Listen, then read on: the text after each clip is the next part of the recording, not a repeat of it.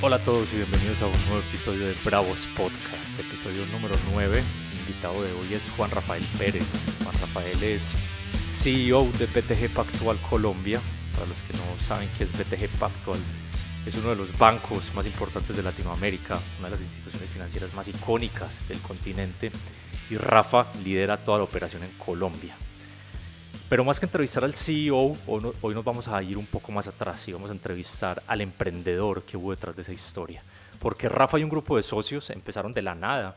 Empezaron con una comisionista pequeña que ni siquiera estaba en el top 20 de las más importantes en el país y ahora es el banco de inversión más importante de Colombia. Entonces vamos a, a hablar de esa historia de emprendimiento, un montón de anécdotas de cómo escalaron.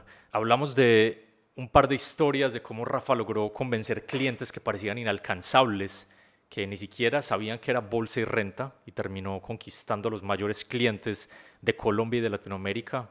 Eh, ¿Cuál es esa mentalidad y esa proactividad que hay que tener ante personas que parecen inalcanzables y que fueron los cimientos para lo que ahora es BTG Pactual?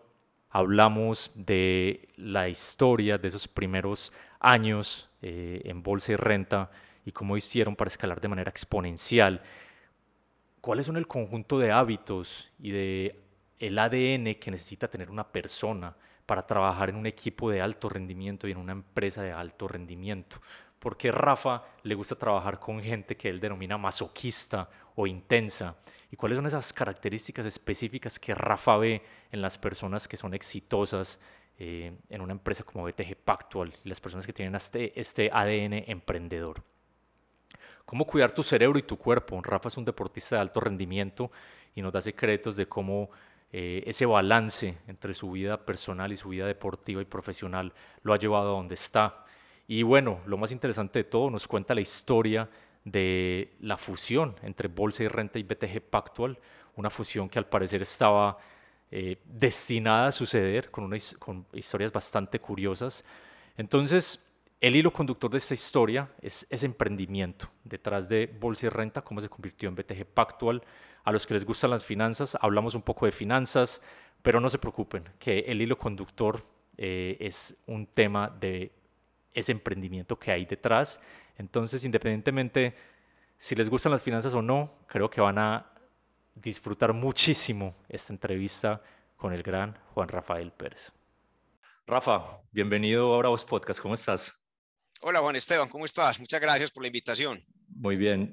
Eh, me, gusta mucho que haya coincidido, lo estábamos hablando hace un par de meses, pero me gusta mucho que haya sido en este momento por dos cosas. Uno, porque justo hace ocho días vi la noticia que, que les dieron la aprobación como banco en BTG Pactual Colombia, entonces felicitaciones por eso. Y vi también que hiciste PR ahí en, tu maratón de, de, París. Entonces, qué bueno poder hablar después de esos dos sucesos. ¿Cómo estás? Digamos, digamos, digamos que fueron dos PRs. Uno, uno en, el tema de deporte que lo tomo muy en serio, no solamente como hobby, muy poquitas cosas tomo solamente como hobbies. O sea, soy muy competitivo. Y, y la aprobación del banco, que realmente para nosotros, después de todo lo que hemos hecho en el sector financiero, pues realmente es como la, realmente es como la graduación, es como la confirmación pues de, de toda una historia que hemos construido desde, desde cero. Entonces, realmente muy contentos. Ha sido, ha sido dos semanas muy, muy, muy, muy, muy, muy felices para todos nosotros acá en, en BTG. Qué bueno, Rafa. Eh, justamente ese es como el contexto para que empecemos, porque más que entrevistar al CEO de, de BTG Pactual Colombia, que igual vamos a hablar de eso, es irnos un poquito más atrás, porque esa historia es una historia de emprendimiento súper bacana. Entonces, para, para hacer el setup del contexto, si estuviéramos en una fiesta, en una reunión social y alguien no conoce a Rafa, ¿cómo, cómo te describirías? ¿Es un trailer de tu vida de uno o dos minutos, ¿cómo pondrías ese contexto? yo creo que es un contexto muy, muy sencillo y muy simple. Eh, soy una persona eh, que viene de una familia de clase media, eh, de Medellín, donde mi papá fue empleado toda la vida, mi mamá ama de casa, una persona que toda la vida he sido juicioso, disciplinado, estudioso, muy deportista desde pequeño. Eso viene de mis papás y la familia de mis papás. Fui nadador mucho tiempo y esa natación, digamos, muchos de los, de, los elementos de mi personalidad se los debo como a esos hábitos que construí desde chiquitico, desde el, desde el colegio. Em, y básicamente una persona que ya cogiendo un poquito más características de mi mamá, he sido siempre muy, digámoslo así, agresivo, eh, resiliente, eh, una persona que nunca me he quedado como sin tener metas, o sea, una persona que soy obsesionado con tener metas continuamente en todas las cosas de mi vida, hasta, hasta con mi esposa y mis hijas. Em, y yo creo que ese tipo de personalidad es una personalidad pues que, que me ha traído acá donde, donde, donde, he llegado, no solamente a nivel profesional, me siento muy orgulloso también de lo que he construido con mi familia, a nivel deportivo, con mi familia, con mis amigos. Eh, yo te diría, Juan Rafael es una persona común y corriente, pero una persona que sí toda la vida ha sido eh, ambiciosa, eh, disciplinada y que ha construido muy buenos hábitos, creo yo. Yo creo que me podría definir como eso. Rafa, y empezando en tu carrera profesional, ¿cuál fue la chispa específicamente para el sector financiero? En ese momento, ¿qué pasa por tu cabeza y por qué decidiste agarrar ese camino específicamente del tema financiero? Ve, yo toda la vida en el colegio a mí fue muy bien en matemáticas, entonces desde, desde ahí empezó un poquito como, yo empecé como antes de, escoger la carrera, que es ingeniería, yo soy ingeniero administrador de la Escuela de Ingeniería de Antioquia, em, pero empecé a ver qué carreras o qué tipo de profesiones o cosas tenían que ver como con, me gustaba mucho la estadística, el cálculo, y, y entre toda esa revisión y esa exploración de mi carrera, sobre todo en las, en las materias de finanzas, en la universidad me empezó a, llamar la atención esa combinación que había, o me empezó a llamar mucho la atención el tema de mercados financieros. Y al ser yo una persona como tan obsesionada, pues empecé a leer un poquito más de lo que me explicaban en la universidad y empecé a, y compré varios libros y empecé a leer de eso y empecé a hacer seguimiento de los mercados desde la universidad, desde sexto, séptimo semestre, cuando uno empieza a ver eh, carrera, eh, materias de finanzas. Y desde ese momento dije, hombre, yo creo que por aquí es, es, es, es mi, es, mi, es, mi, es mi mundo y a partir de séptimo semestre, cuando hice la práctica, la hice en su valor, em, cuando entré a su valor dije, hombre, definitivamente después de esos seis meses dije, esto es lo mío. Trabajé en el área de, de, mercados internacionales, o sea que también me dio la oportunidad de entrar en un área que también me dio exposición a algo muy grande, que en ese momento en Colombia, eh, pues básicamente aquí Mercado Capital en Colombia no había, o era muy pequeño, pero yo entré a un área que entraba me dio un contexto más grande y, fuimos muy pioneros en su valor en ese momento. De hecho, Juan Manuel Velasco, que es hoy en día mi deputy CEO en BTP actual, fue la persona que me contrató de practicante en, en, su valor en ese momento. Es una historia como, como, como interesante. Em, y eh, dije desde ahí, esto es lo mío, le dije a Juan Manuel si yo me podía quedar de tiempo completo, inclusive sin haber acabado, faltándome muchos semestres por acabar de la universidad, y yo creo que soy de las poquitas personas de la escuela que puede decir que fui capaz de manejar tiempo completo en su valor después de séptimo semestre y tiempo completo en la universidad. Exactamente. Entonces yo me quedé ya desde séptimo semestre trabajando tiempo completo en su valor. Desde ahí arranqué mi carrera y terminé con, en, en, en, en la escuela son 12 semestres, algo así, eh, y seguí trabajando en su valor. Y desde ahí, digamos, empecé también a hacer mi carrera en mercados internacionales, después pasé a la mesa de acciones, eh, donde fui trader y comisionista de acciones, después volví a pasar a la mesa internacional, pero ya como director, no como, como analista, y después ya hice mi maestría. Siempre tuve claro que tenía que salir afuera, ese fue uno de mis sueños también. Eh, apliqué al ICETEX, no tenía mucha plata. Eh, decidí también, otra de las cosas que que, que, son un poquito locas mías es que me obsesioné un poquito con la econometría financiera y con un poquito de modelación, que de hecho hoy en día siento que no estaba tan perdido, porque hoy en día las finanzas cada vez más se volcaron Totalmente. hacia eso. Y mira que de alguna manera tuve cierta, eh, cierta aproximación a lo que las finanzas o, los, o, las, o las habilidades que hoy en día cualquier persona que quiera hacer algo en finanzas, sea inclusive un emprendimiento o trabajar en una compañía de finanzas, necesita. Entonces me fui a una universidad en Holanda, que es Erasmus, eh, hacer mi maestría en finanzas. Escogí una universidad eh, y, una, y, una, y un posgrado de esos porque quería algo más técnico. Yo ya pensaba que todo el pregrado y todo el tema administrativo lo tenía, pero quería algo totalmente técnico. Entonces me fui para un país no tan, no tan amigable como otros. No tan común eh, para no tan salir. Común, no tan común, o sea, de pronto un poquito sacrificando la calidad de vida. Era un país complicado, frío, invierno casi todo el tiempo. Pero ahí también tuve un elemento muy interesante y es que logré conseguir una práctica en ING en La Haya, en la mesa de mercados emergentes de acciones. Donde precisamente me tocó aprender programación. Ellos ya estaban muy adelantados en lo que se necesitan en modelos cuantitativos. Desarrollé un modelo de programación. ¿Qué, lenguaje en esa época, Rafa? ¿Qué lenguaje de programación? En ese momento era puro Visual Basic. O sea, no, no Visual Basic. Entonces a mí me tocó, y en la maestría utilizamos mucho Visual Basic, pero pues te estoy diciendo que en ese momento no había absolutamente nada, nadie sentía ni siquiera que debía programar claro, claro. en Colombia. Eh, a mí me tocó aprender a programar, desarrollamos un modelo muy interesante en la mesa de mercados emergentes, el modelo les gustó tanto que me ofrecieron, de hecho, trabajo un poco más de tiempo. Y en ese momento ya me tocó tomar la decisión si quedarme en Holanda de por vida haciendo mi carrera allá o, o devolverme a Colombia. Me ofrecieron en su valor otra vez trabajo. Juan Luis Franco, quien fue posteriormente uno de mis grandes mentores, que fue posteriormente el presidente de Bolsa y Renta y el que, y el que nos invitó a participar en el proyecto Bolsa y Renta, me invitó a volver. Y una cosa muy interesante y es que yo en ING eh, me di cuenta de una cantidad de productos, sobre todo de asset management, de, de, lo que es administración de portafolios discrecionales, pero para sector institucional, que fue la semilla para lo que me contrató Juan Luis otra vez en su valor. Y eso fue lo que me motivó a volverme a Colombia y a montar lo que había aprendido en Holanda y en ANG, a montar eso en su valor otra vez, que fue todo el tema de administración discrecional de portafolios, que en ese momento en Colombia no existía. Entonces nos tocó montar temas tan básicos como contratos, que era valor en riesgo, cómo se administraba eh, el riesgo, cómo cuantificar el riesgo, que es algo tan subjetivo, y cómo ponerlo en el contexto de un contrato, de un, de un portafolio discrecional. Eh, por ejemplo, en Colombia en el momento no había portafolios discrecionales, pero multiactivos, con, combinando internacional con local. Eh, y todo ese ensamblaje de producto funcionó bastante bien. De hecho, al al año y medio de yo estar ya en Colombia, teníamos, éramos la firma líder lejos en ese producto. Fue un producto que realmente llenó un espacio en, lo que se necesitaba en Colombia.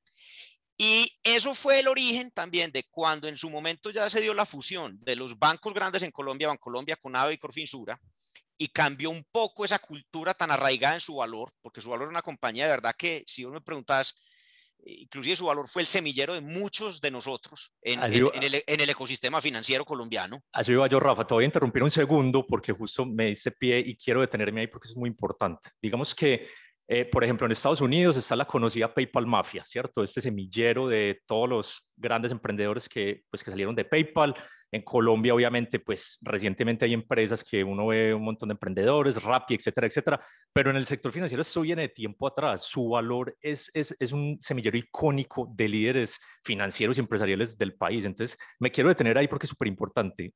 Contame por qué era tan especial esa época en su valor, qué era lo que hacía que salieran tantos líderes de ahí. Ve, Juan Esteban, y, y, y, es un tema donde yo empecé a entender y algo que puede sonar muy de, de PowerPoint o de, o de, curso de liderazgo, pero, pero cuando uno ya va entendiendo cómo funciona una compañía o lo que se necesita, o lo que hace diferente una compañía de otra, es un tema de cultura organizacional muy arraigada y su valor tenía una cultura organizacional completamente distinta, una cultura de meritocracia, una cultura de excelencia, una cultura de, digamos, de agresividad, por así decirlo, pero en el buen sentido de la palabra eh, una cultura de innovación. Eh, en eso también le doy mucho crédito a los líderes de momento de su valor, empezando por Emilio Chavarría, que construyó esa cultura, Juan Luis Franco, que fue la persona que me contrató a mí, María Teresa Zuluaga, que fue básicamente una de mis mentoras también en acciones. Eh, y como te digo, era una cultura que cuando vos encontrás una compañía que tiene una cultura de esas, te vas dando cuenta que es una cultura que va atrayendo talento cada vez más, es un círculo virtuoso. O sea, cuando vos tenés y cuando vos lográs construir una cultura de esas, el problema no es atraer talento, porque el talento mismo va llegando, como por obra y gracia. O sea, es algo, es algo que, es, que es muy impresionante. Em, entonces, su valor, como te decía, ese ecosistema me empezó a mostrar a mí lo que era eh, de importante el tema de cultura organizacional. Cuando se dio la fusión ya de los bancos grandes, algunas personas de su valor empezamos a darnos cuenta que ya el mundo no iba a ser igual y de que ya el su valor como estaba. Y vuelvo y digo igual, no quiere decir malo, no, distinto, que es muy importante entender eso. Las cosas en la vida no son ni buenas ni malas, ni hay culturas buenas ni malas. Simplemente uno tiene que entender en cuál cultura uno es mejor uno y cuál es la cultura que uno quiere.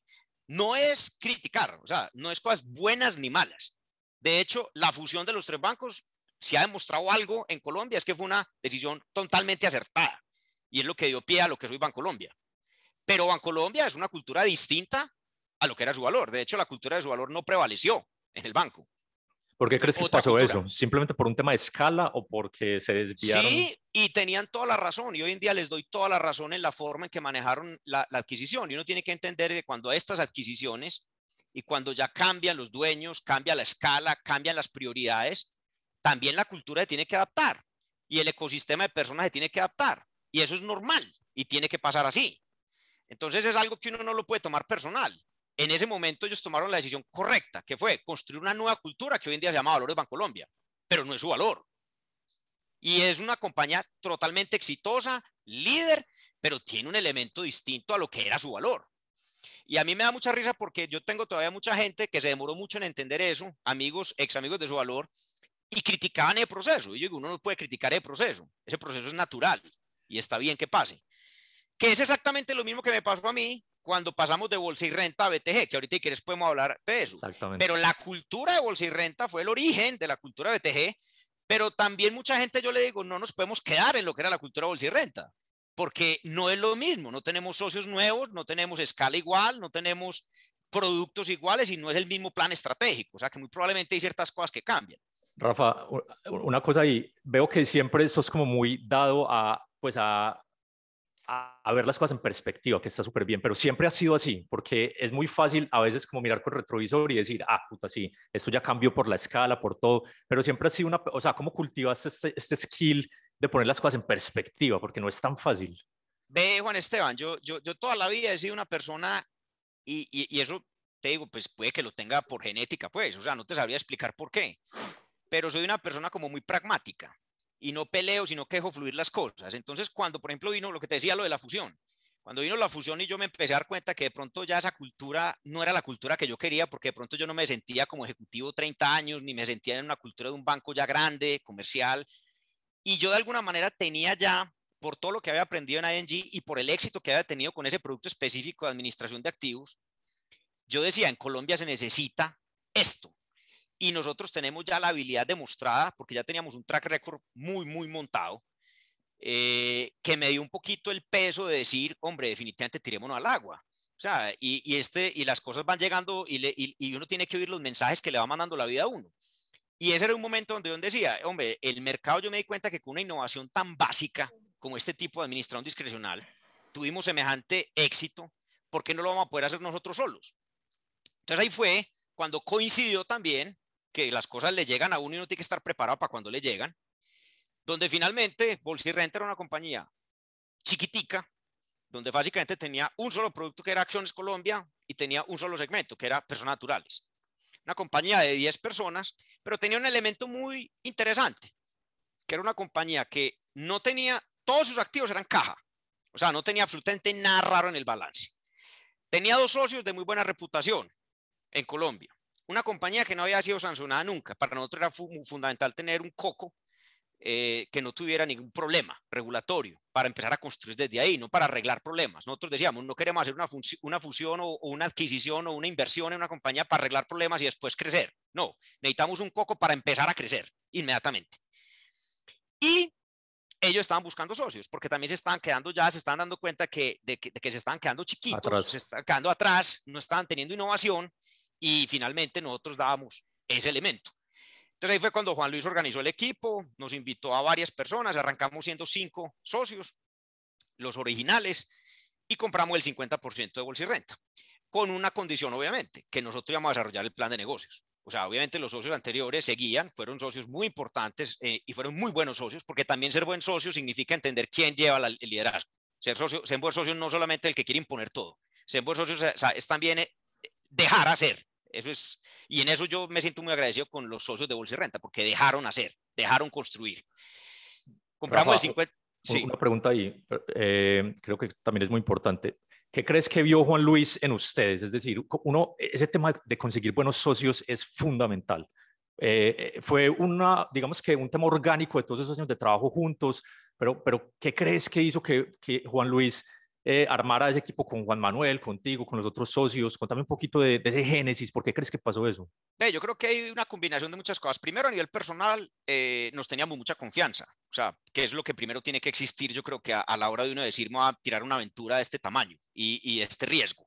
si vos no sentís que tenés confianza con, con ese equipo core inicial, es muy difícil porque vos sabes que te vas a enfrentar a muchas situaciones, malas, buenas, regulares, estresantes. Entonces, si vos no tenés mínimo una química y una confianza absoluta en ese equipo, es imposible que te funcionen las cosas. Entonces, lo primero que yo creo que era básico era esa confianza, esa ya habíamos trabajado juntos mucho tiempo, sabíamos que nos entendíamos trabajando juntos, cada uno tenía unos roles y unas ventajas competitivas específicas. Yo, por ejemplo, en su momento, digamos, tenía unas ventajas muy fuertes comerciales y también técnicas, pero digamos que tenía una fuerza comercial grande. Juan Luis tenía una, una ventaja competitiva grande que ya había liderado equipos grandes, era una persona conocida en el medio. Eh, Juan Manuel había manejado también muchos temas eh, sobre todo conocía muchos temas operacionales de producto, de construcción de producto, etcétera. Entonces yo creo que había un complemento también y unos roles muy definidos de cada uno, que eso nos ayudó también a, poder dividirnos todas las, las actividades y las responsabilidades cuando arrancamos. Pero lo que yo te decía, es una combinación de complementariedad, pero también de haber trabajado y haber confiado.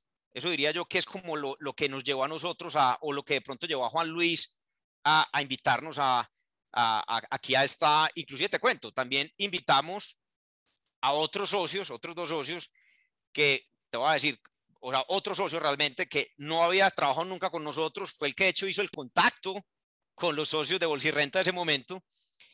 Y mira que lo que te estoy diciendo, o sea, era tanto ya el, complemento de nosotros y lo que nosotros sentíamos que ese socio inclusive salió a los dos meses, o sea, no, no, no, no, no siguió. O sea, eh, que también lo estimo mucho y, está bien. O sea, eh, vuelve y juega el tema del pragmatismo. O sea, él de pronto entendió que no era capaz de aguantar este estrés. Nosotros sí sabíamos que entre nosotros éramos capaces de, aguantar semejante candela que nos venía. Em, entonces ahí tomamos la decisión de salirnos de Bancolombia, dejar nuestra carrera corporativa que estaba muy cómoda, ya estábamos en puestos muy interesantes, ganando buena plata, teniendo gente, eh, teniendo muy probablemente un futuro asegurado, pero esa personalidad de nosotros nos llevó a que no era, no era el, el, el mundo en el que queríamos estar y, nos tiramos a comprar el 50% de bolsa y renta. Yo en su momento no tenía un peso, estaba todavía acabando de pagar, eh, perdón, eh, la, maestría. Eh, la maestría. Y hoy en día te digo que creo que las locuras más grandes que he hecho en mi vida fue esa apuesta porque me tocó endeudarme con siete bancos. Em, y hasta mi papá le tocó poner el apartamento que era su único activo que tenía hipotecado con, contra mí. Em, creo que fue una apuesta un poquito excesiva, para serte muy sincero, en su momento. Pero de alguna manera la hicimos, todos nos endeudamos. Eh, los socios de Bolsirrenta en el momento también nos financiaron parte de la adquisición con tiempo. Eh, y todos sabíamos que teníamos que entrar a producir rápidamente. Eh, pusimos un esquema, obviamente, de comisiones, donde de alguna manera no solamente íbamos a ganar como accionistas, sino como empleados, porque necesitamos flujo de capa para pagar esto. Entonces, eh, diseñamos un esquema donde también de alguna manera nosotros nos entraba plata en la medida en que eh, produjéramos bien. Em, ¿Y qué pasó? Pues obviamente nos entramos el primer día en la compañía y casi me da un infarto. ¿Por qué? Porque llegamos al Parque de Berrío, yo nunca había ido, soy tan, soy tan confiado que puedes creer que la inversión más grande que hice en mi vida y ni siquiera fui a conocer la oficina. El lugar. Nada. Para, poner en contexto a la gente que no, que no es de Medellín o de Colombia, el Parque de Ríos en el centro de Medellín, que en esa época era pues más inseguro, digamos que no es un lugar muy comercial para que la gente eh, entienda. Exactamente, entonces llegamos allá, una oficinita muy chiquita, eh, obviamente una oficinita, hágase de cuenta como si me hubiera devuelto a los 1950, o sea, porque tenía los mismos muebles de 1950, el mismo tapete, lo primero que llego yo es veo la, la recepcionista haciendo con, con, una máquina de escribir, poniendo las direcciones de los sobres de los clientes. O sea, se te cuenta la película de Wall Street en 1970, algo así. Haga de cuenta como si me hubiera trasladado a una película de Wall Street de 1960. Sí, sí, sí. Es más, la compañía ni siquiera teníamos mail, eh, solamente había un solo mail en la compañía eh, que llegaba a una pantalla y la recepcionista lo imprimía y se lo entregaba a la persona que le llegaba. No teníamos teléfonos, nos tocó comprar, empezar a comprar teléfonos, no teníamos mesa de dinero, nos tocó comprar mesa de dinero. O sea, realmente cuando llegué sí fue un shock porque yo dije, hombre, nunca me imaginé que el arranque iba a ser un arranque desde tan poquito. O sea, porque realmente fue demasiado básico. O sea, nos tocó ya empezar nosotros, empezar de, nosotros creíamos que íbamos a empezar a producir, pero realmente nos tocó empezar a montar una infraestructura que no existía para nada. Em, entonces, el tema de comprar licencias de software, o sea, todo nos tocó arrancar desde cero. Éramos en total cinco socios nuevos más las 10 personas que existían anteriormente. Éramos 15 personas en ese momento. La compañía, para darte una idea, tenía un patrimonio en el momento de 4 millones de dólares en total. Había más o menos 50 millones de dólares de plata de clientes en, en Deceval, principalmente Acciones Colombia, eh, y producía alrededor de 50 millones de pesos al mes en ingresos, en comisiones. Ese era Bolsirrenta. No había absolutamente nada más. Rafa, ¿qué te enseñaron esos primeros meses? Aparte de lo que me estás contando, contame cuáles fueron una o dos decisiones claves que, que crees que, que, que hicieron que, que despegara, es decir, algo contraintuitivo o un par de decisiones que en ese primer año, en esos primeros meses, eh, dijiste, puta, esto fue lo que nos ayudó bastante. ¿Qué te enseñaron esos primeros meses? De Juan Esteban, lo primero es, cuando uno toma una decisión tan agresiva, no puede ponerse a dudar mucho. O sea, cuando nosotros ya habíamos tomado esta decisión, ya nos habíamos apalancado, ya habíamos pagado la compañía, por más que vos sintas que esto estuvo más complicado de lo que creíamos, vos ya no puedes poner tu cerebro a que piense, eh, yo no debía haber hecho esto. No, o sea, vos tenés que tener la capacidad de decir, Señor, yo aquí ya no tengo otra alternativa sino sobrevivir. Es exactamente igual cuando vos arrancas una maratón. Cuando vos arrancas una maratón, arrancas la maratón, te faltan 42 kilómetros, pero ya no puedes decir, me devuelvo o no la quiero correr porque esto es mucho. No, vos tenés que seguir adelante. O sea, entonces lo primero que nosotros tuvimos que decir es, ya estamos metidos acá, por más que esto nos pareciera muy complicado y más complicado de lo que estábamos pensando, no hay otra forma que decir, vamos para adelante. Y yo creo que desde el punto de vista eh, ¿Qué es lo que yo creo que diferencia también un buen empresario de un no buen empresario? Y es que de alguna manera el instinto que nosotros hemos desarrollado nos dio a pensar que teníamos que enfocarnos mucho, porque sabíamos que si nosotros empezamos a disparar a demasiadas cosas, no íbamos a generar impacto en nada. Cuando vos te, te, enfocas en mucho, muchas veces no te enfocas en nada. Entonces, nosotros, ¿qué definimos? Definimos dos o tres puntos específicos donde teníamos que pegar duro en el mercado. Uno de ellos, por ejemplo, fue research. Y mira, una cosa tan simple, y, yo le digo mucho a los empresarios que hay veces asesoro y es, muchas veces los empresarios se enfocan en, en las grandes innovaciones, pero la innovación no necesariamente es enfocarse en las cosas más complejas o en descubrir cosas nuevas. Muchas veces la innovación son temas muy simples, que simplemente son o de percepción, pero muy simples, que pueden cambiar algo. Eh, ejemplo, nosotros dijimos, hombre, ¿cómo así que en Wall Street una compañía reporta resultados y los analistas en una hora ya están con un reporte en las manos de todos los clientes. En ese momento en Colombia, los analistas aquí en Colombia se demoran tres días. Cuando una compañía reportaba, ya se movió, llegaban los reportes a los tres días. Y nosotros decíamos, esto no puede ser.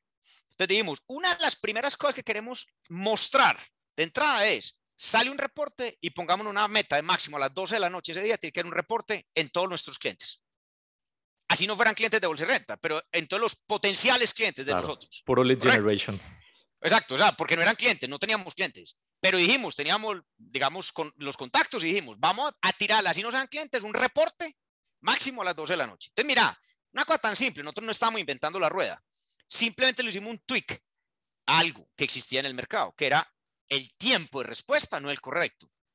Tiene que haber un tiempo de respuesta diferente. Y ese tiempo de respuesta que nos decía, que si en el mundo entero ese tiempo de respuesta tenía que ser tan rápido, porque en Colombia no era así de rápido. Entonces, primer elemento. Eso, por ejemplo, empezó a causar un poquito como de tensión competitiva y los clientes ya no empezaban a responder, oiga, qué buen reporte y qué tan rápido me respondió. Y uno empezó a sentir como que hubo cierta energía distinta, a pesar de que los clientes todavía no se habían pasado, pero la energía empezó a cambiar con los clientes. Y sobre todo teníamos la primera palabra con ellos, que era lo importante. Eh, generamos un diálogo antes de que las competencias lo generaba. Top of mind. Exacto. Entonces, primer tema. Segundo tema, dijimos, ¿cuál es nuestra ventaja competitiva que hemos construido un track record en estos ocho años que llevábamos trabajando? Y los clientes nos conocían mucho por nuestra capacidad de administración de activos, que es por lo que te dije específicamente de lo que había hecho en ING, después en administración de portafolios de terceros, y la gente realmente nos veía a nosotros como los pioneros en eso en Colombia, todos los clientes. Entonces, ¿qué dijimos? Solamente nos vamos a enfocar en dos cosas, acciones y montar el tema administración de activos.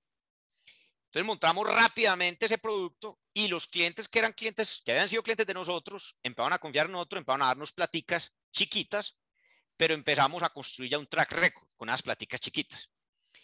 Y dijimos, solamente nos vamos a concentrar en administración de portafolios de terceros, en equities y en research de equities, que éramos, era, digamos, lo que había ya construido, de, digamos, era como el trademark de nosotros.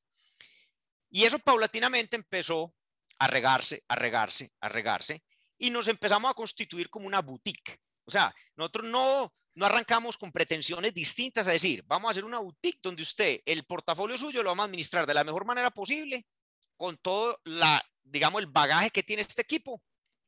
Y eso empezó a, a tener tracción. Y hubo un momento que fue el momento donde yo dije, ya, esto estalló. Y fue el IPO de Ecopetrol. En el IPO de Ecopetrol, eh, en su momento, em, nadie sabía de una compañía petrolera, nadie sabía cómo valorar una compañía petrolera. Ecopetrol era algo hoy en día que todo el mundo sabe, pero en ese momento nadie conocía esto. Y nosotros, pues básicamente dijimos, vamos a hacer el mejor informe que exista de una compañía petrolera. Nos quedamos básicamente meses, o un mes, pues mejor dicho, entendiendo al más mínimo detalle una compañía petrolera, hicimos un informe que yo creo que es de los mejores informes que ha salido en Research en Colombia. Y en el momento, ese informe empezó a regarse por todo Colombia. Y le pusimos algo muy interesante, y aquí es donde viene otro, otro, otro punto importante, y fuimos los únicos que le pusimos un tema de cuál era el riesgo de un fondo de pensiones quedarse por fuera, porque sabemos que todo el mundo iba a invertir, mm. entonces cuál era el riesgo de un fondo de pensiones quedarse fuera versus el resto de fondos. Y ese fue como el elemento diferenciador también del, del informe. También un poquito para atraer a los, a los institucionales. Era la carnada que nosotros decimos, teníamos que poner la carnada a los institucionales porque nosotros no teníamos ni siquiera cupo, los institucionales no sabían ni siquiera quién éramos nosotros. Pues resulta que eso empezó a andar por todo el mercado y un día me llama la vicepresidenta de Porvenir, hoy en día María Fernanda Suárez, la exministra, que en el momento está vicepresidenta de Porvenir. Para dar contexto, Porvenir, el fondo, uno de los fondos más grandes de pensiones en es Colombia. Es el fondo de pensiones más grande eh, por volumen. Eh, y me dice, oiga, yo no los conozco a ustedes, pero a mí el informe me parece muy interesante, podemos tener una reunión. Y nosotros dijimos, claro que sí. Tuvimos esa reunión y ella me dijo, vea, quiero que el departamento de riesgo y todo el mundo siga conociéndolos eh, y quiero seguir que ustedes sean nuestros asesores independientes en esta transacción. Dijimos, listo. Después nos llama Protección, que es otro fondo de pensiones. Después nos llama Colfondos. Después nos llama ING. Y eso se empezó a regar en Colombia del tema del informe de nosotros. Y terminamos nosotros asesorando a los cinco fondos de pensión en el momento, que eran los inversionistas más importantes en la transacción. Y el día de la transacción nosotros no teníamos ni siquiera cupos. Entonces nosotros lo único que dijimos es, por lo menos le llamamos la atención y ya saben quién es Bolsa y Renta. Pero el día de la operación me llama María Fernanda y me dice, oiga Juan Rafael, tengo demasiada pena con usted. Usted nos ayudó demasiado en este tema.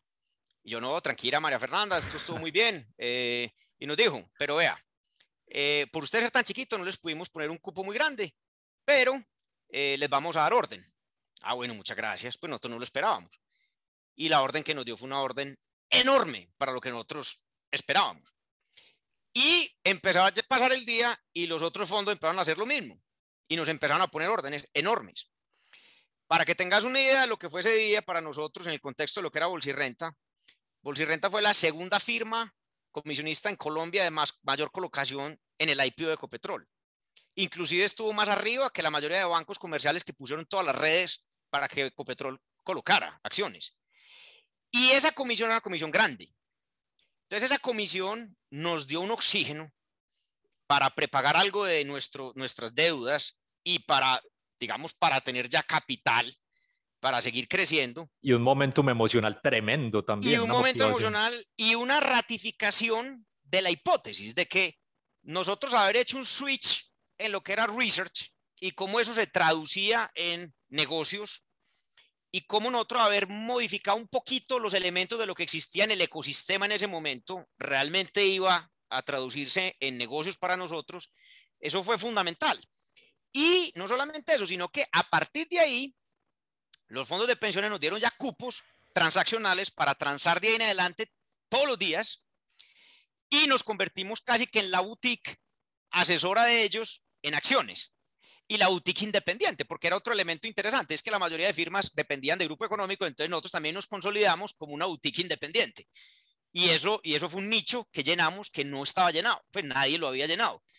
Entonces, el mundo de acciones, para darte una idea, ya pasamos en, el run rate de comisiones mensual, lo multiplicamos por 7.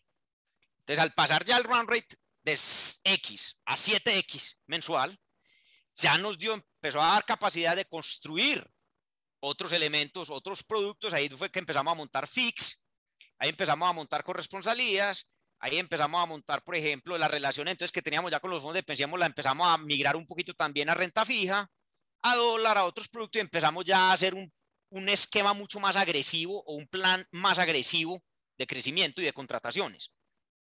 Rafa, eso está súper interesante porque es como la típica historia de emprendimiento que uno no pide perdón, uno no pide permiso, sino que pide perdón, es decir, uno, uno toma la iniciativa. Eh, por ejemplo, ese, ese, reporte que hice con Ecopetrol y de hecho me acuerdo que también un parteaguas o, o algo muy importante fue cuando vos tomaste la iniciativa con, con la colocación de acciones de Nutresa.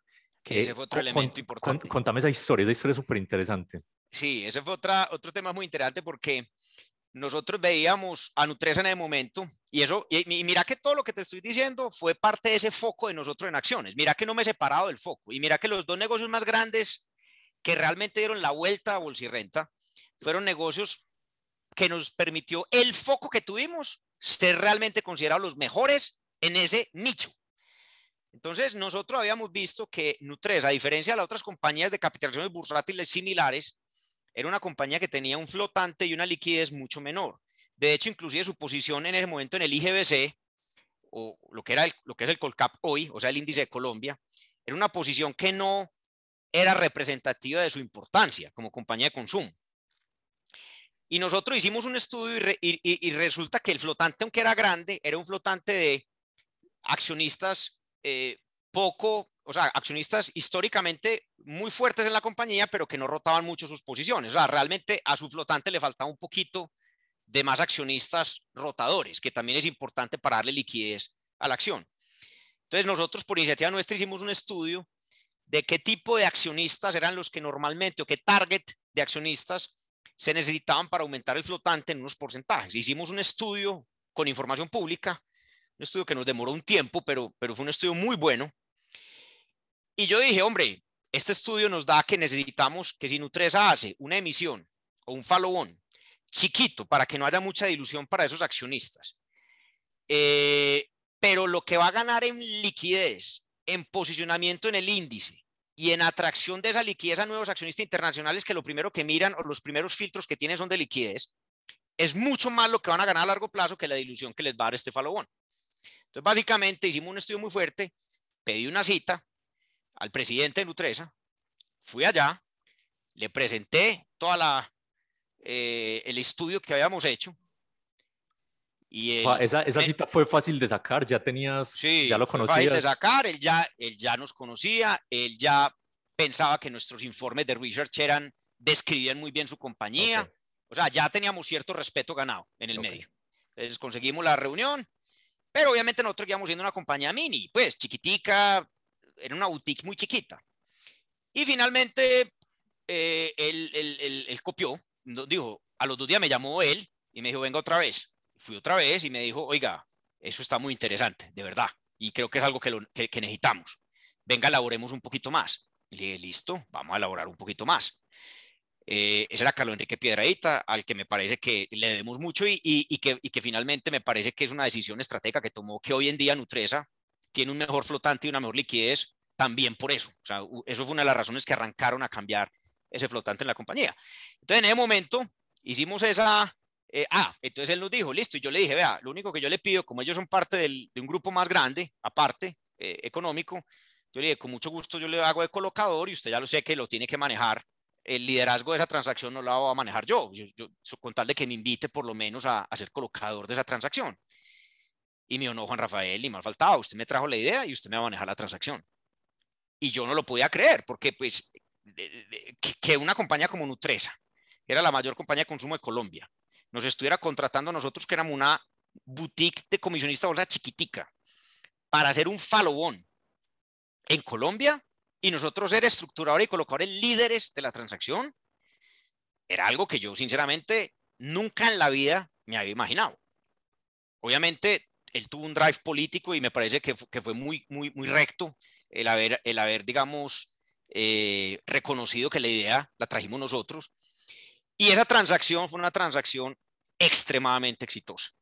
Y ese yo creo que fue el segundo hito de Bolsa y Renta, porque fue una transacción que ya nos dio una visibilidad completamente grande. Fue nuestro primer ICM en Colombia, nuestra primera transacción de banca de inversión, donde lideramos ya estructurando una transacción, no solamente colocadores ni distribuidores, sino estructurando. Y fue una de las transacciones más exitosas que ha habido en Colombia en términos de, por ejemplo, B2Cover, eh, en términos de participación de nuevos accionistas. Eh, o sea, todos los objetivos que nos pusimos se cumplieron, pero de sobra. Eh, y de hecho la compañía en, a los dos trimestres ya había subido por lo menos siete puestos en el ranking del índice. O sea, todo lo que dijimos se cumplió. Y eso vuelve y juega, nos dio pie entonces para que otras compañías, ahí vinieron entonces con concreto, y otras compañías que quisieron entrar al mercado, ya nos llamaran a otros porque empezamos nosotros a poner cierta, cierto estándar, cierta vara, eh, cierta vara, y empezaron también a, a, darnos ese tipo de transacciones, que son transacciones que en ese momento eran muy importantes porque también dan mucha visibilidad. Con decirte que nosotros éramos la compañía cuando empezamos número 24 en volumen transado diario en Colombia, en acciones. Y cuando ya estábamos hablando con estas compañías y cuando hicimos estas transacciones, pasamos a ser la número 2 en Colombia, en volumen transado diario. O sea, eso fue un lapso de tres años, pasamos de la 24 a la 2 en acciones. Ya con transacciones de primer nivel en ICM, como mejor equipo de research y con el segundo mejor volumen transado. Lo único que nos faltaba era clientes internacionales, porque lo que era banca local e institucionales, muy probablemente éramos los primeros. Genial, Rafa, está increíble esa historia de, al, final es un tema de tomar la iniciativa y, y, y algo que me, que me quedo con eso es, la gente lo que no se da cuenta es que uno primero tiene que generar un montón de valor y ya después ese valor le va a retornar. Es como, hey, denle esto Nutresa gratis, denle esto gratis a Ecopetrol y ya, que vean el valor. Eso es súper interesante. Rafa, devolvámonos un poquito. Eh, otra vez al principio de Bolsa y Renta. En este momento, cualquier persona quiere trabajar en BTG Pactual. Obviamente, cuando Bolsa y Renta empezó a crecer con el tema de la beca Laurel, yo incluido, pues queríamos todos trabajar ahí. Yo lo logré, afortunadamente, ahorita hablamos de eso.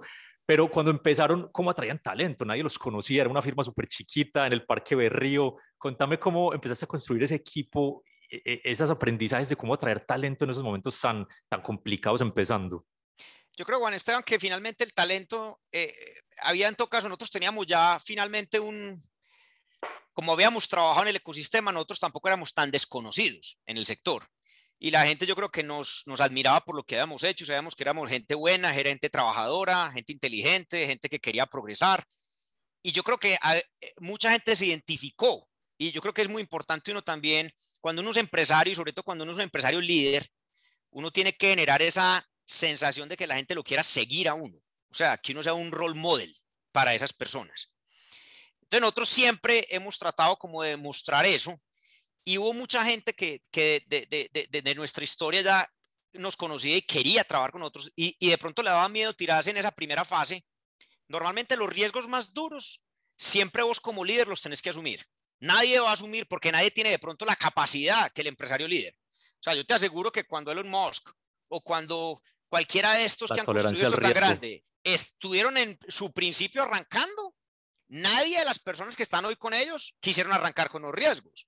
O sea, uno tiene, digamos, una capacidad de asumir riesgos distinta a otras personas. Pero cuando uno ya va construyendo cierto nivel de estabilidad y va, y va teniendo ciertos goles, eh, o, cierta, o va cumpliendo ciertas metas, la gente se va dando cuenta también de eso y ya entonces va apareciéndole que el riesgo es menor, un poquito menor, y va siendo más asequible. Entonces nosotros nunca, nosotros sabíamos que teníamos que una de la parte fundamental de nuestro éxito no era nosotros seguir nosotros cinco enconchados. Y ahí tomamos una decisión y dijimos, hombre, en el sector financiero, como la gente es lo que hace la diferencia, pero yo no tengo la capacidad de los grandes bancos de decirle a una persona venga como empleada y yo no le doy a usted un payoff, yo no le puedo ofrecer a usted un payoff de empleado, sabiendo que usted no está asumiendo un riesgo de empleado. Finalmente usted está asumiendo un riesgo de empresario, prácticamente, y de socio. Entonces diseñamos una estructura con acciones preferenciales donde me siento muy orgulloso pues porque casi que construimos el primer realmente, el primer partnership real meritocrático de Colombia. Eh, y ese partnership, parte un ejemplo, nosotros empezamos siendo cinco socios, 10 personas, éramos 15 en el arranque, cuando le vendimos a BT Pacto, haremos 330 personas y 26 socios. O sea, realmente nosotros la única forma de construir esta firma era con gente. Ni mucho menos nosotros construimos la historia de Renta solos. Alineando incentivos. Pero nos tocó traer a la mejor gente dándoles upside. O sea, uno no puede traer a la mejor gente simplemente con una historia y decir te va a contratar como empleado. De pronto hoy en día BTG tiene la capacidad de decir venga como empleado. Pero finalmente inclusive BTG hoy en día también es un partnership. Entonces también tiene ese elemento y por eso seguimos nosotros acá, porque finalmente si no tuviera elemento muy probablemente no estuviéramos trabajando aquí todavía. Eh, es porque nosotros somos socios y nos sentimos socios. Es muy distinto a sentirse simplemente como, como un empleado. Entonces, como te decía, eh, eso también se empezó a regar y eso es un círculo virtuoso. Cuando ya empezás a mover la máquina y empiezan a venir socios nuevos y vos empezás a ampliar tu base, eso se empieza a regar y la gente dice, yo quiero trabajar con esta gente. Y cada vez es un círculo virtuoso donde más gente y mejor gente, pues empezamos a tener más goles y más hitos. Y eso se empieza a multiplicar. Algo relacionado, Rafa, que es una iniciativa que en el papel parece algo muy sencillo, pero que no muchas empresas aplican, es esa iniciativa que ustedes tenían, que a mí me encanta y que ahí fue que yo llegué a la empresa de la beca Laurel, que es una iniciativa para reclutar personas en la universidad, practicantes. Eh, era un proceso súper complicado, atraía un montón de, pues de, de aplicantes y los que quedaran elegidos, la empresa les pagaba, le daba la beca por el semestre de universidad. Ahí fue que yo entré a la empresa como mi primer trabajo, que nunca se me olvida la entrevista con Juan Manuel y con Juan Luis. Bueno, eso fue un proceso increíble, súper orgulloso, era súper demandado en las universidades. Y de alguna manera Bolsa y Renta se volvió el su valor, porque era, hey, yo quiero trabajar ahí porque la esa gente son los mejores, una cultura increíble, una reputación increíble. ¿Por qué crees que más gente no hace eso? Y, y cuéntame un poquito de aprendizajes de cómo estructurar ese tema de la beca Laurel. Y, Lo primero que te, que te, quiero aclarar es que la beca Laurel sigue llamándose beca Laurel y sigue siendo parte fundamental de nuestras contrataciones después de 15 años. O sea, hoy en día la beca Laurel estamos teniendo más de 280 aplicantes por semestre en todas las universidades de Colombia. Me acuerdo que en esa época éramos 80 y quedamos 5. Exacto. Y hoy en día seguimos todavía, todo nuestro semillero viene de Beca Laurel. Nosotros el 90% de las contrataciones nuevas de la compañía se hacen desde Beca Laurel. A nosotros nos gusta wow. formar el talento, no nos gusta contratar talento viejo. O sea, hay veces se necesita, pero la mayoría, si vos ves el 90% de la gente que hay hoy en, en BTG, es gente que ha sido capacitada y entrada desde Laurel por nosotros. O sea, entonces, hay una cosa muy importante y es, al nosotros dando, darnos cuenta, nosotros nos dimos cuenta de dos cosas, que también como Bolsa y Renta, al ser una firma que no tenía la capacidad de contratar talento, porque no podíamos tampoco regalar la compañía a punta de acciones para todo el mundo, nosotros teníamos que ver dos cosas. Atraer a la mejor gente y utilizar lo mejor que pudiéramos las accioncitas que íbamos a regalar, a dar, o sea, por, por, por para la gente, que realmente no era regalar, era financiar, pero financiar claro. a huevo. Pero por otro lado, sabíamos que lo que necesitábamos era gente barata, o sea, universitarios, porque no teníamos capacidad tampoco en la firma de contratar gente muy cara. Y sabíamos que parte importante de nuestro rol y responsabilidades era educar y capacitar a esa gente nueva. Entonces, era, esa era nuestra estrategia en dos vías. Gente nueva y barata y, y utilizar lo que mejor pudiéramos el recurso de capital que teníamos. Entonces, desde ahí empezamos a darnos cuenta que al, al, al, al montar un, un, esquema tan demandado, pero tan estricto, nos dimos cuenta que en las universidades eso tan estricto empezó a, ser como una especie de, ah, eh, si yo paso a la beca Laurel, yo, yo soy alguien distinto, o sea, y los mismos, las mismas personas sabían que se podían convertir en socios y empezó, y empezó a haber algo como de mística alrededor de la beca Laurel en las universidades. Y ese sello empezó a crecer y a crecer y nos empezamos a dar cuenta que esa estrategia empezó a funcionar, porque mucha de la gente que entraba le ofrecíamos quedarse y se quedaba y, y, y eso alimentaba cada vez más eh, nuestro recurso humano. Entonces, te voy a dar varias cosas que son importantes porque la beca Laurel evolucionó tanto que mira que, por ejemplo, en momentos distintos de transformación de la firma, cómo ha venido cambiando. Te voy a poner un ejemplo. Hoy en día que somos banco, Hoy en día la demanda más grande de talento y el, y el, y el, y el digamos, el, el tipo de talento que estamos necesitando es muy distinto al que necesitábamos hace 15 años. El talento que estamos necesitando hoy en día es talento de programadores, porque todo el banco que nosotros montamos es un banco basado en estructuras y en plataformas digitales. Hoy en día de 270 personas que nosotros tenemos, 60 son programadores. O sea, wow. es una proporción completamente diferente a lo que era Bolsirrenta o lo que era BTG al principio. Pero Mira una cosa muy interesante.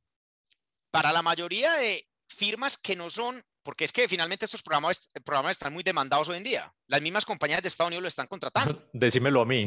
O sea, eh, eh, es un recurso escaso y lo que le están pagando es mucho. Pero mira, una cosa interesante es que los mismos programadores, está la mística que hemos construido, donde yo mismo inclusive me toca ir a las universidades a hablar con ellos, que hoy en día están queriendo trabajar en BTG. O sea, donde somos un banco y donde ellos eh, no les gusta trabajar en este sector, pero estamos siendo de alguna manera una compañía que les gusta para trabajar.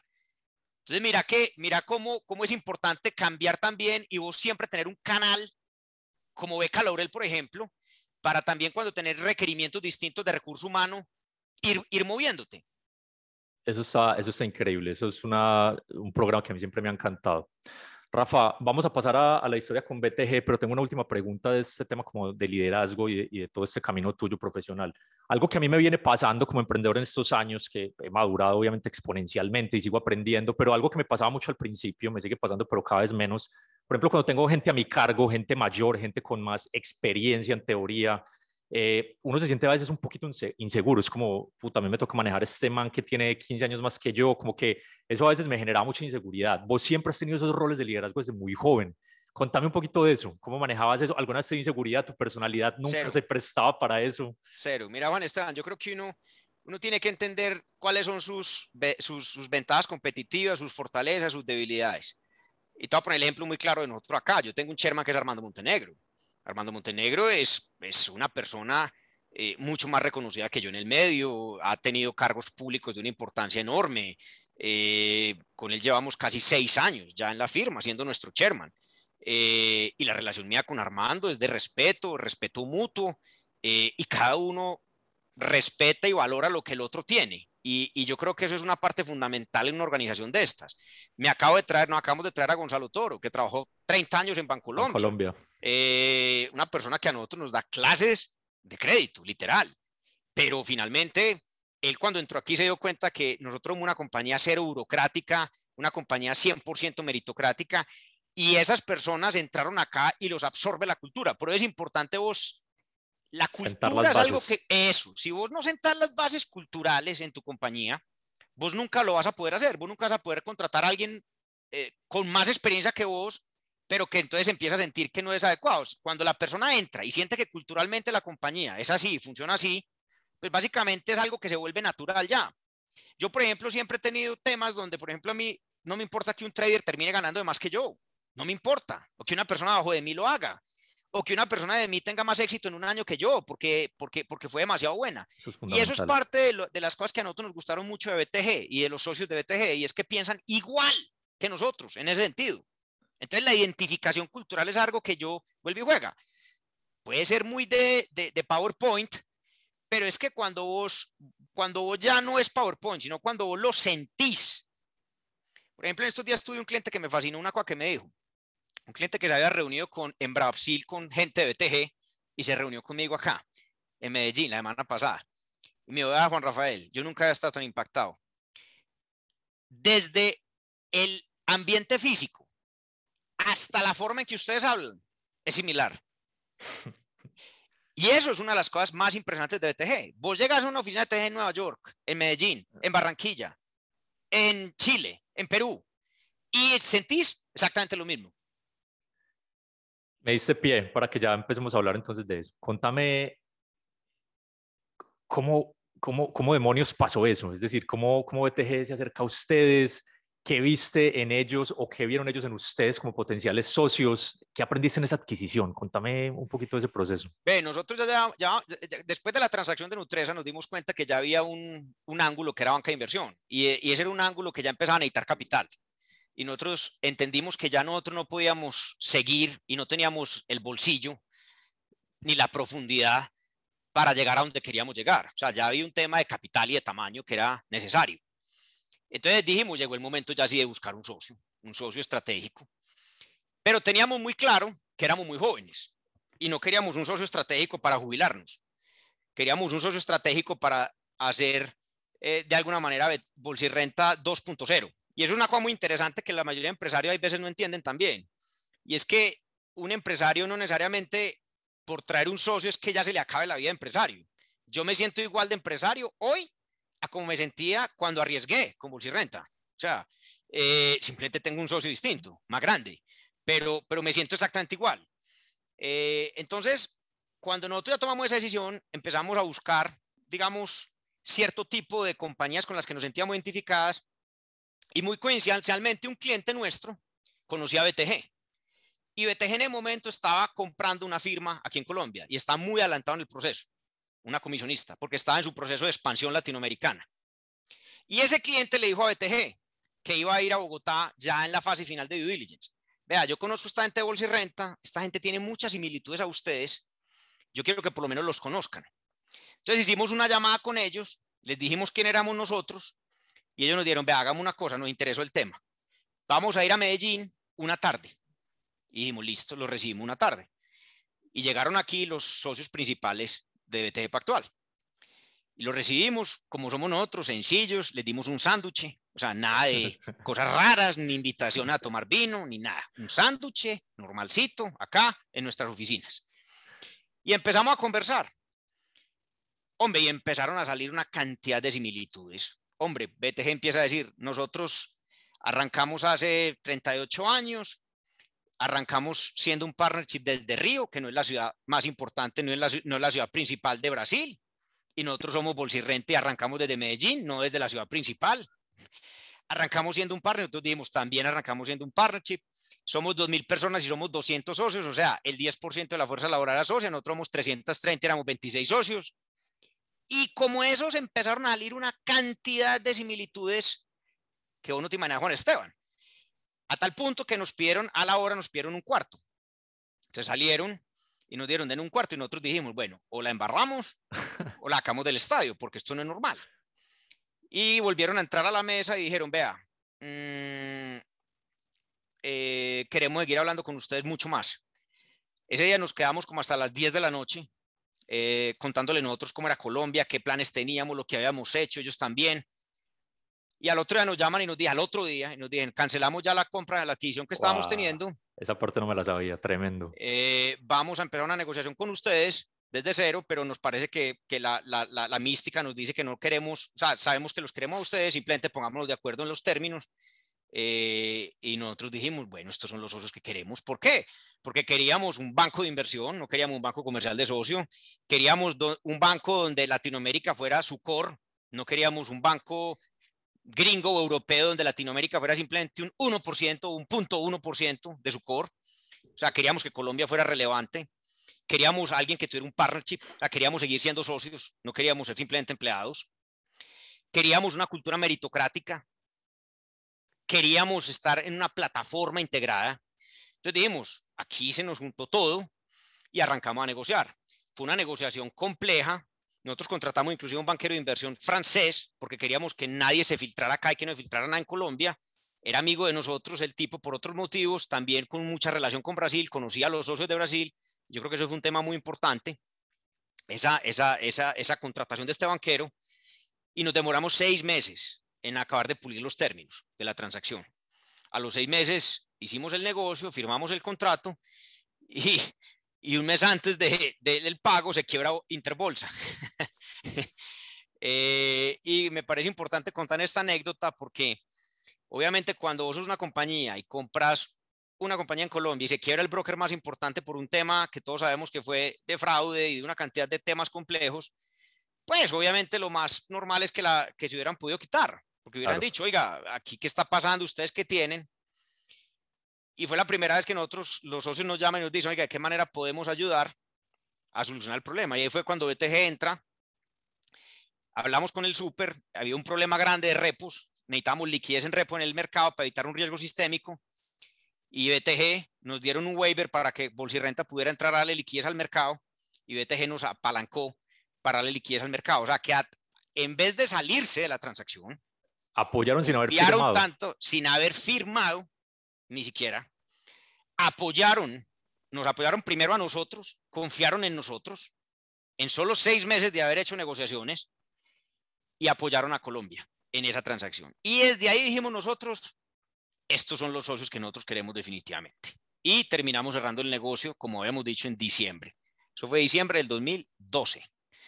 Em, y obviamente ya entramos en un proceso hipertransformacional, que yo creo que es de los procesos más complejos, inclusive para mí fue más complejo que arrancar bolsa y renta, solo decirte digo eso. Porque entramos en un proceso ya más complejo, ¿por qué? Porque ya no estábamos manejando la gente 5 personas ni 15, ya estamos manejando 330 personas y era volver a reorganizar todo, o sea, entrar a, entrar, entrar a coger lo que era la cultura BTG, entrar a traspasar esa cultura BTG, salir de coger ciertas cosas de la cultura bolsa y renta y, y renovarlas, hacer cambios estructurales completos de temas tan complejos como compensación. O sea, cambios completos, completos, eh, donde nos tocaba, digamos, hacer una reorganización full. Y no es porque estuviéramos mal, sino porque nos teníamos que parar de una forma distinta para ese nuevo plan estratégico. O sea, uno hay veces tiene que tener movimientos fuertes también para crecer mejor. O sea, uno puede solamente decir, yo porque me fue bien, tengo que seguir igual. No, pues también tienes que hacer movimientos agresivos porque lo que te viene es distinto y de pronto querés meterle otro tipo de velocidad. Entonces te tenés que parar distinto en la cancha, como un equipo de fútbol. No necesariamente el Real Madrid el año pasado, la alineación era la misma que va a tener el año entrante, por más bien que le hubiera ido. E, esa es, la, esa es la pregunta que te iba a hacer, porque ya con, con la escala que tienen actualmente y que tenían en esa adquisición, ¿Cómo no caer en esa trampa de, volverse lento, de dejar de promover las ideas, la experimentación? Eso es súper importante lo que estás mencionando. Eso es un tema que a mí me desvela todos los días. Y si me preguntas cuál es el rol de un líder, un rol de un líder siempre es eso, es no caer en la complacencia del crecimiento y, de la, y, el, éxito.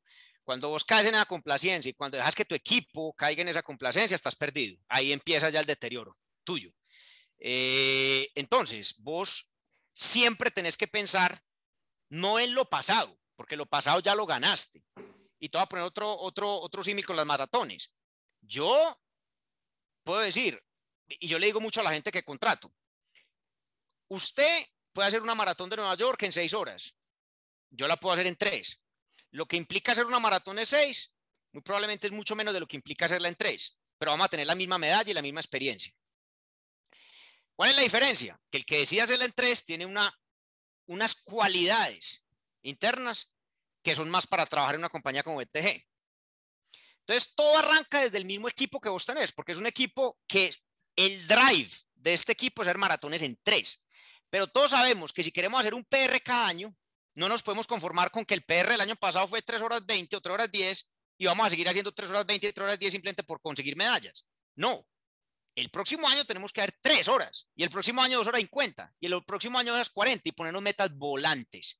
Una compañía que no tenga metas volantes, nunca, nunca va a mejorar. Entonces, ¿cómo vos manejas tu equipo?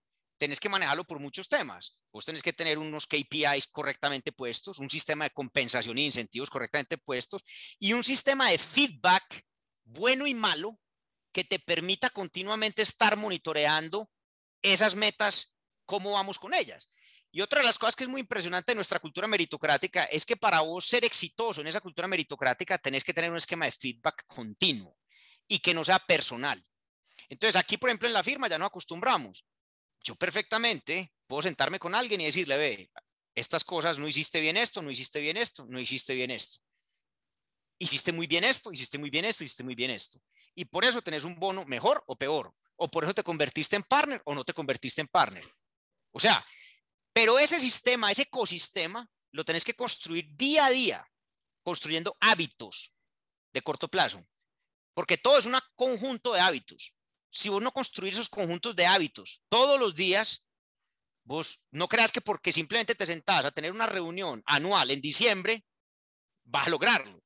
No, vos como líder todos los días tenés que retroalimentar, todos los días. Entonces, para yo haber llegado, por ejemplo, a lo que es este año va a ser el año récord de nosotros en toda la historia de BTG, en resultados financieros. Nosotros hemos multiplicado por 15 la productividad por persona en esta firma. De hecho, cuando le vendimos bolsa y renta BTG éramos 330 personas. Hoy en día somos fiduciaria, comisionista y banco. Tenemos más de 15 actividades adicionales y somos 260 personas. O sea, eso quiere decir que la productividad por persona se ha multiplicado por n. Y eso es otro de los elementos importantes. Y es que vos tenés que hacer sentir que la estructura es una estructura que se sienta siempre eh, eh, un poquito en el límite. No estallarla, pero en el límite. Que siempre, como dicen por ahí, que pida cuerda. Sí, o sea, uno puede estar en una estructura suave o, o lenta o que se vaya sintiendo cómoda. No, en BTG a mí me preguntan, a mí me dicen mucho algunas personas, Rafa, pero este año vamos a tener más cambios de estructura. Y yo les digo, no, es que aquí lo único claro es que siempre va a haber cambios. La, única, la única constante es el cambio. O sea, yo le digo, siga trabajando, tranquila, siempre va a haber cambios, siempre. Por eso, por ejemplo, a mí me gusta hacer cosas que son inclusive simbólicas. A mí a veces me gusta hasta cambiar el setup de donde se sienta la gente. O sea, cosas básicas. Ah, pero ¿por qué me estás cambiando de puesto? Porque te quiero incomodar un poquito, ¿ya? Porque quiero que esté en otro puesto. O sea, pueden ser muy bobas las cosas, pero eso es importante porque eso es una sensación de que hay continuo cambio y la gente mentalmente y psicológicamente es gente más despierta, gente que tiene una forma de reaccionar, que es lo que yo llamo el ADN corporativo. Hay que construir ese ADN de personas que reaccionen rápido a las cosas. Cuando vos tenés una cultura y un ADN corporativo lento, no hay reacción. Es como la diferencia entre el metabolismo acelerado y el metabolismo lento. Hay culturas que tienen metabolismo alto y metabolismo lento. Eso está, eso está genial. Rafa, pero a, nivel más táctico, por ejemplo, con la gente nueva, o sea, por, eh, muy seguramente mis colegas y amigos de, de BTG y, mucha gente va a escuchar este episodio y, por ejemplo, personas nuevas, nuevos becarios Laurel, ¿qué le recomendarías a esos pelados que apenas están empezando? Un, consejo táctico. Ve, el consejo táctico en, en BTG es, no espere a que le digan lo que tiene que hacer. Usted aquí, hágase de cuenta que llegó a un sitio donde usted va a tener que tener la capacidad de entender cómo navegar en esta selva. Y si usted es capaz de navegar en esta selva por usted solo y entender cuáles son realmente las cosas y dar mucho más de lo que se le pide, con seguridad, usted va a hacer una carrera exitosa aquí. Con seguridad. Porque los talentos buenos no los dejamos ir. O sea, eh, por nada del mundo. Entonces, yo lo que le digo a la gente que entra normalmente es, yo a usted no le voy a poner una lista de lo 1 al 10. Muy probablemente el jefe sí le dice, pues obviamente todo en la vida tiene que tener cierto orden. Eh, porque si no se vuelve pues imposible de, manejar. Pero normalmente esas personas eh, siempre tienen que dar más. La mayoría, por ejemplo, de diseños que tenemos, de procesos, nosotros tenemos inclusive algunos premios acá de eficiencias, se dan con los becarios nuevos y, normalmente se dan en programas que tenemos de eh, Change the Bank, pero distinto a las funciones que les damos. O sea, casi que creamos ciertos programas para que la gente tenga innovación, damos premios, pero es por fuera de su, de, su, trabajo habitual. Y muchas de las grandes eh, mejoras de productividad que hemos tenido ha sido vía este tipo de cosas. Otra cosa, una cosa que te digo, Juan Esteban, es, a mí me gusta la gente un poquito masoquista intensa. Entonces, por ejemplo, yo a todos los becarios los entrevisto. O sea, a mí me dan una lista final, no entrevisto a los 250 porque hay unos filtros muy grandes. Claro. Pero me, siempre entrevisto a los últimos 10. ¿Y por qué los entrevisto?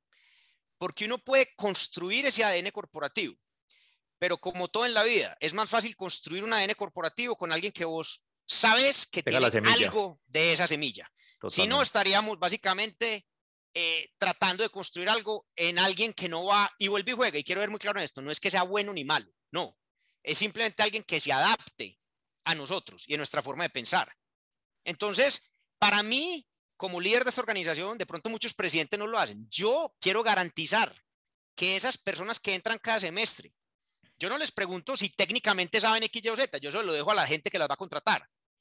Pero lo que sí tengo que garantizar es que sean personas que tengan algo de este ADN. Mentalidad. Y, esa mentalidad. Y creo que en eso hemos sido muy exitosos. Y me preguntan a mí cuáles son las cosas que yo creo que soy más exitoso en manejar gente y detectar eso. Genial.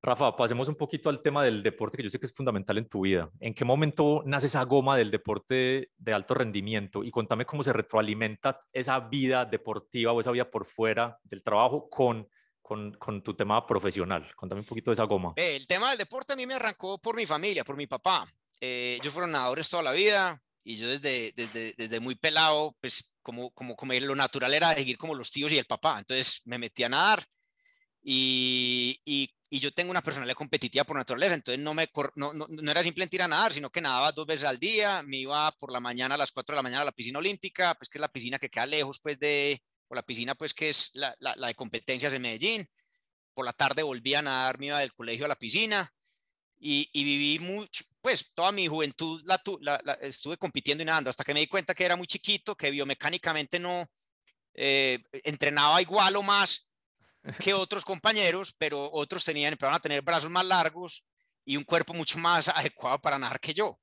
Y ahí fue que me encontré con una realidad y es que en el deporte finalmente también hay, hay un punto donde hasta vos llegas hasta, hasta cierto punto. Entonces me desilusioné un poquito ya la natación, entré a la universidad y en la universidad sí no hice absolutamente nada de deporte, quedé inclusive un poquito aburrido por el exceso de deporte que tuve. Entonces yo creo que fue una época de mi vida donde me dediqué fue a estudiar y en esa época también ya empezaron las fiestas, las cosas y me parece espectacular haber, también vivido también una época un poquito más relajado y, vivir mi época universitaria distinta en la maestría y ahí no tenía el, el deporte lo puse a un lado. Y tengo que decir lo que mi esposa actual, pues eh, eh, hacía deporte y trotaba de vez en cuando y me invitaba a trotar. Y al principio yo no le paraba muchas bolas, pero empecé a trotar con ella y me empezó como otra vez a, a, gustar el tema. Y un día me dijo, hagamos una maratón de Berlín. Y una maratón. Ella, ella, fue la que te empujó entonces. Claro, ella fue la que me empujó y yo dije, bueno, hagamos una maratón. Yo nunca, yo nunca había hecho eso, nada. Entrenamos y ahí otra vez me picó el bichito mío que no se desaparece. Vuelve y juega el tema de la genética. Eso está ahí metido y yo iba a una maratón y entonces empecé a leer, me leí todos los libros que pude encontrar de maratones, de correr, técnica. Era muy malo en su momento porque mira que yo había toda la vida había hecho deporte más en el tren superior, no en el inferior. Entonces yo no tenía desarrollado para nada las piernas, no sabía correr. Me lesioné mil veces. Eh, todos los deportólogos y los, y, los, y, los, y los médicos de aquí de Medellín me conocen en todas las lesiones había y por haber. Hice la maratón de Berlín, llegué con fractura por estrés, pero me fascinó el deporte, me fascinó correr. Entonces me propuse, yo dije, voy a seguir haciendo maratones, voy a seguir corriendo. Y ahí fue que finalmente me engomé demasiado por el deporte de resistencia.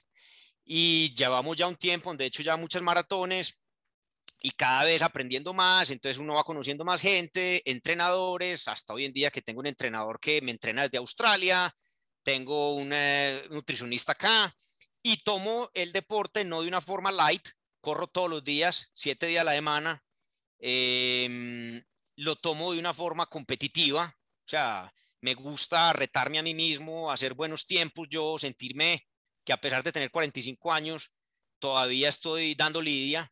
Em, y me di cuenta que la maratón específicamente es un deporte que se parece mucho a la vida, se parece mucho a lo que es un empresario, porque vos cuando empezás una maratón o cuando entrenas una maratón, vos realmente sentís, vos en una sola maratón sentís todo lo bueno y lo malo de la vida. O sea, vos, la felicidad que sentís es inigualable, el dolor que sentís es inigualable, la angustia que sentís es inigualable. Las ganas de renunciar. las ganas de renunciar y la cabeza y lo que tenés que luchar con tu cabeza para no frenar y poder aguantar dolor y resistir eso.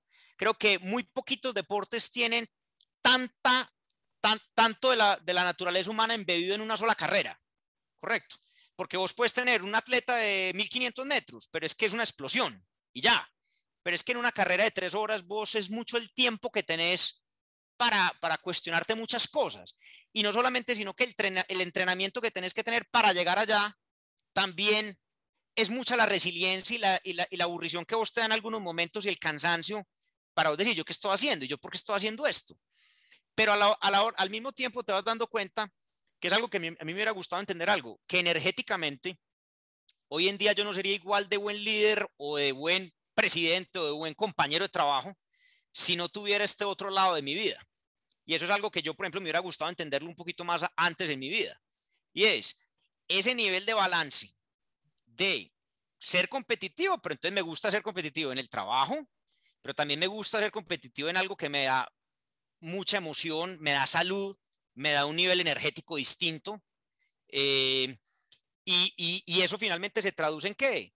En, más capacidad de soportar estrés también en el trabajo, de tomar mejores decisiones, de, estar más sharp en lo que hago. Eh, por ejemplo, temas de alimentación. Entonces me ha ayudado a mejorarla demasiado. Hago yoga, hago meditación. Y esos son temas que la gente hoy en día, yo digo, no, no entiendo cómo la gente no hasta los empresarios hay veces yo les digo, oiga, usted no puede ser simplemente empresario, usted también tiene que pensar en usted. O sea, claro, y es que tu, cuerpo y tu cerebro es tu herramienta de trabajo y tu, pues, tu vida, o sea, cuidarla. Exactamente. Y la gente no se da cuenta y no se da cuenta que la productividad que vos mejorás al pensar en eso, Exactamente. es N veces más que el tiempo que vos sacrificás o que no lo sacrificás, sino que utilizás para hacer otro tipo de cosas. Y es un tema que yo me demoré mucho en entender. Eh, y de hecho tuve un problema eh, de salud muy grave a raíz de eso. Y por ese problema de salud tuve que acomodar un poquito mi estilo de vida y cambiar algo de hábitos. Entonces hoy en día soy maratonista y me encanta el deporte y, muy probablemente lo voy a seguir haciendo hasta que pueda hacerlo. ¿Cuál, ¿Cuál, es el siguiente reto, Rafa? ¿Cuál maratón? Va a correr Boston en abril, Berlín en octubre y vamos a ver si, si logramos hacer cercano un 250. Ese es, el, ese es el objetivo que tengo para el año entrante. Excelente. Rafa, entramos en la, en la sección final. Te voy a robar unos últimos minuticos para las últimas preguntas. Eh, Dale tus hijas en unos años, cuando, cuando entren a la universidad, cuando empiecen ya a explorar cómo ese camino de qué quieren hacer en la vida, ¿qué les recomendarías? O sea, si nos devolvemos al Rafa de la universidad o de los últimos años de colegio, ¿qué te gustaría que te hubieran dicho o qué, qué te gustaría decirle a tus hijas en unos años cuando estén explorando ese, ese camino de vida? Yo, te diría, Juan Esteban, que para mí hay una, una, una cosa muy básica en la vida y ojalá, ojalá ellas digamos, con el ejemplo que les he dado, ya no les tenga ni quiere decir yo, sino que sea algo ya embebido en su, en su ADN también. Y es lo que les dé felicidad y lo que les guste, sean extremadamente intensas con eso. Llámese arte, llámese música, llámese cocinar, llámese finanzas, llámese empresarismo. Sea hiper intenso, que cuando usted se mete a los detalles, sea casi masoquista en lo que a usted le gusta. Si usted es casi masoquista con lo que le gusta, usted va a ser exitoso, se lo puedo asegurar. Eso está, eso está genial. De hecho, ahora al principio me hiciste acordar de alguna frase de un emprendedor que me gusta mucho, bueno, un pensamiento que dice que, si, esto no está relacionado, pero sí es, mencionabas que ya tenías como la parte empresarial y la parte comercial y te obsesionaste con la parte técnica. Él dice, si usted aprende a vender y usted aprende algo técnico, usted va a ser imparable. Me hiciste acordar de eso. Así fue, así fue. Yo tengo, digamos, cierta cierta habilidad o cierto carisma que me permite tener, digamos, buenas relaciones, y esa es la parte comercial mía, pero yo me obsesioné con la parte técnica y por eso inclusive escogí una maestría no tan sexy. O sea, y, mira que eso a mí me ha ayudado muchísimo en la vida. No tan sexy en esa época, pero ahora es lo más sexy. Exactamente, exactamente. Perfecto. Rafa, eh, sé que nos, nos, encanta la música, somos muy rockeros los dos. Eh, ¿cuál ha sido el mejor concierto o el mejor festival de musical que ha sido? O que te acordes. Foo, Fighters en Bogotá. Excelente. Definitivamente. Justamente en Bogotá, una vez nos encontramos en el, en el concierto de los Rolling Stones y, me, me, me, acuerdo que me mencionaste que eras baterista. Eh, cuéntame un poquito de eso. ¿Cuál es tu baterista favorito y por qué, por qué lo no, Para mí el, el, el, más, pues definitivamente, y te va a parecer muy charro porque voy a volver a hablar de Foo Fighters, aunque, aunque no es necesariamente mi grupo preferido, pero pero Dave Grohl, obviamente, cuando está en Nirvana, Dave Grohl, eh, cuando estaba en Nirvana, para mí esa es de las mejores baterías de rock que han existido. O sea, definitivamente. Que de hecho vi que, que, sacó su libro, no sé si ya lo compraste, por ahí sacó no, libro. No, lo he comprado y lo, y lo, quiero comprar porque soy muy fan de él. Y me parece que un músico que es tan diverso, o sea, que fue capaz de ser baterista, vocalista, guitarrista, un tipo que tiene familia, un tipo que, o sea, es, es realmente un ejemplo de lo que yo te digo, o sea, es un ejemplo de una persona que, que ha sido capaz de ser vigente durante tanto tiempo y con tanta diversidad. Eso es un role model para mí. O sea, Tremendo. Eh, uno puede hablar también de Mick Jagger, que también, por ejemplo, los Rolling Stones eh, tienen esa misma característica.